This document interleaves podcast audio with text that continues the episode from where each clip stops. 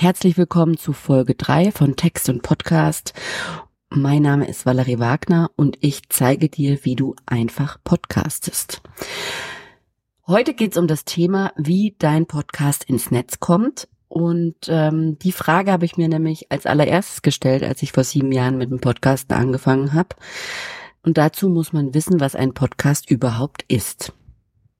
Also erstmal ist es ein Kofferwort und wird aus den Wörtern Broadcast, aus dem Englischen für Rundfunk, und iPod gebildet. Mit Apples iPod startete der Aufstieg von Podcasts, denn Podcasts sind abonnierbare Audiodateien.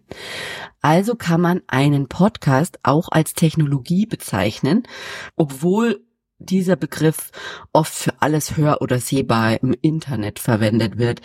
Ähm, vielleicht erinnerst du dich noch an Merkels Videopodcast was ja eher ein Video war als ein Podcast, aber gut.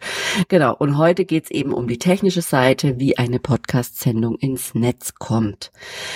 Punkt eins: Wie wird denn eine Audiodatei überhaupt abonnierbar? Also was hat ein Podcast mit dem RSS-Feed zu tun?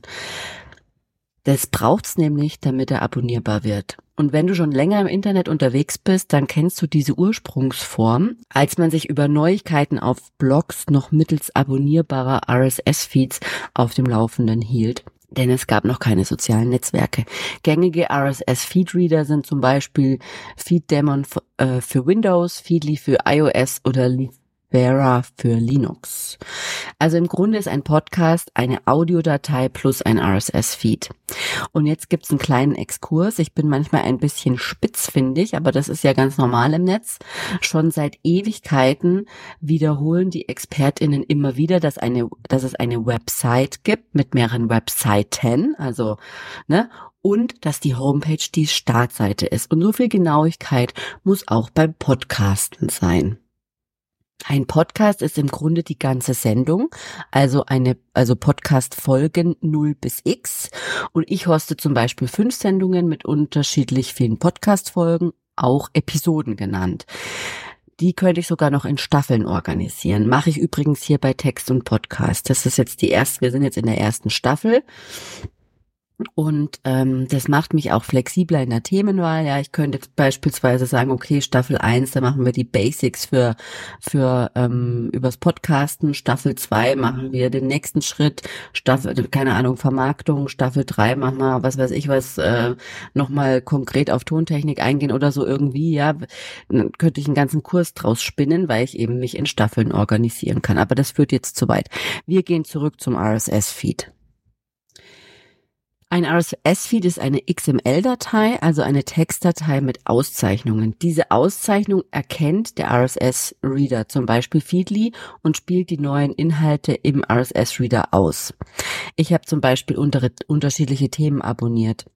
Und je nach Einstellung bekomme ich halt einen Hinweis, ja, also eine Benachrichtigung, wenn ich gerade in der App unterwegs bin, was es Neues gibt. Also muss ich nicht immer regelmäßig diese Seite ansurfen oder sonst irgendwas, sondern mein RSS-Reader sagt mir das.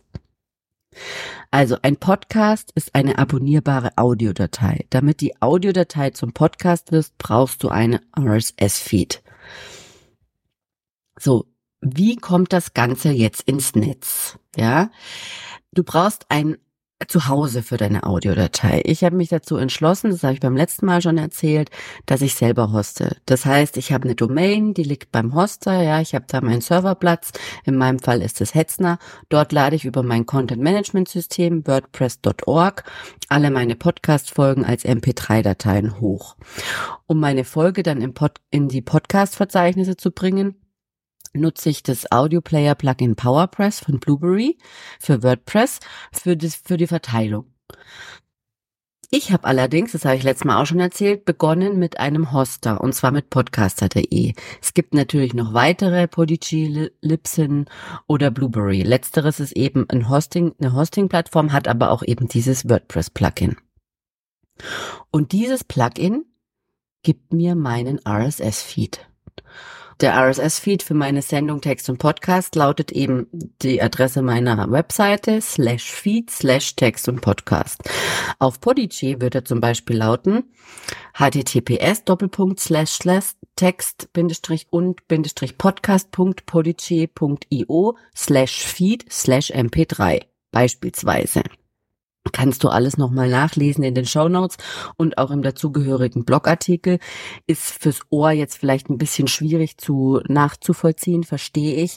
Aber einfach um das, ne, also du hast beim Hoster einfach noch den, den Hosternamen zwischendrin.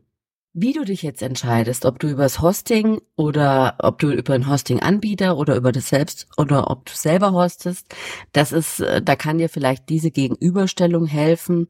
Ich bin natürlich, und da bin ich rein subjektiv unterwegs, ich bin definitiv pro selber hosten. Aber ich möchte natürlich auch Alternativen zeigen, die vielleicht auch für den Anfang einfacher sind. Also, wenn du deinen Podcast selbst hosten willst, erstellst du eine Webseite, wenn du nicht schon eine hast. Äh, wie das funktioniert, da gibt's ganz viele tolle Anleitungen schon im Internet. Dann installierst du ein Plugin. Ich nutze eben, wie gesagt, das PowerPress-Plugin von Blueberry. Du vergibst den Podcast-Namen, die Beschreibung, du lädst ein Cover hoch, du richtest dieses Plugin einfach ein. Das machst du beim Hoster auch. Dann musst du allerdings selbst Accounts auf allen gängigen Podcatchern wie Spotify, Apple Podcast, Deezer, TuneIn und so weiter einrichten. Ein YouTube-Kanal wäre auch von Vorteil, weil die ähm, YouTube akzeptiert mittlerweile auch RSS-Feeds von Podcasts und dann kannst du deinen RSS-Feed eben kopieren und dort ein, ein, einfügen und dann wirst du dort gelistet. Manchmal dauert es länger, manchmal geht es ziemlich schnell, je nachdem. Der Vorteil vom selber Hosten ist, das ist deine Plattform und es ist dein Content, egal was passiert. Das einzige, was natürlich passieren kann, ist, dass der, dass der Server von Hetzner in die, bei mir jetzt von Hetzner in die Knie geht, ist aber in den letzten sieben Jahren nicht passiert. Ja? Du hast keine zusätzlichen Kosten, solange du die Speicherkapazität deines gebuchten Pakets beim Website-Hoster nicht überschreitest. Und da kann ich auch sagen, meine hält mittlerweile sieben Jahre und ich habe einige Folgen online. Und ein Nachteil fällt mir ehrlicherweise nicht ein. Außer, dass du halt alles selber machen musst. Aber ja, das ist halt, wenn du selbstständig bist, selbst und ständig bist du das gewohnt. Du hast eben die volle Kontrolle. Das ist mir einfach wichtig. Wenn du deinen Podcast bei einem Podcast-Hoster unterbringen möchtest, dann solltest du dort eben einen Account erstellen, zum Beispiel bei Podigy oder bei Podcaster oder wie auch immer. Den richtest du ein, du vergibst auch einen Namen, du beschreibst deine Podcast-Sendung, du lädst ein Cover hoch. Der Vorteil ist, es ist ziemlich einfach und schnell eingerichtet, weil das so ein bisschen so Step by Step, ne? Die führen dich da durch. Der Nachteil ist, geht der Hoster hops, also ne, Insolvenz oder weiß ich nicht, irgendwas passiert, gehackt oder was weiß ich was, dann ist der Content futsch. Ist jetzt, die laufen schon auch alle relativ stabil. Wie gesagt, ich bin da ein bisschen voreingenommen, weil ich halt selber hoste. Und Du hast natürlich zusätzliche Kosten, zusätzliche Kosten zu deiner Web, zu deinen Website-Kosten, weil du selbstverständlich bezahlst für ein Paket mit einer maximalen Upload-Dauer in Minuten beispielsweise. Das ist einfach eine Entscheidung, die man einmal treffen muss. Wie dein Podcast deine HörerInnen erreicht. Deine Sendung, also dein Trailer oder die erste Folge ist online, zumindest auf deiner Webseite oder beim Hoster, aber auf Apple oder Spotify halt noch nicht. Wenn du dich für einen Hoster entschieden hast, da musst du nichts weiter machen. Die werden das entsprechend einreichen und äh, Spotify und Co. Bescheid geben, dass das, dass da jetzt was zum Hören gibt. Dafür bekommen sie ja unter, unter Umständen auch Geld.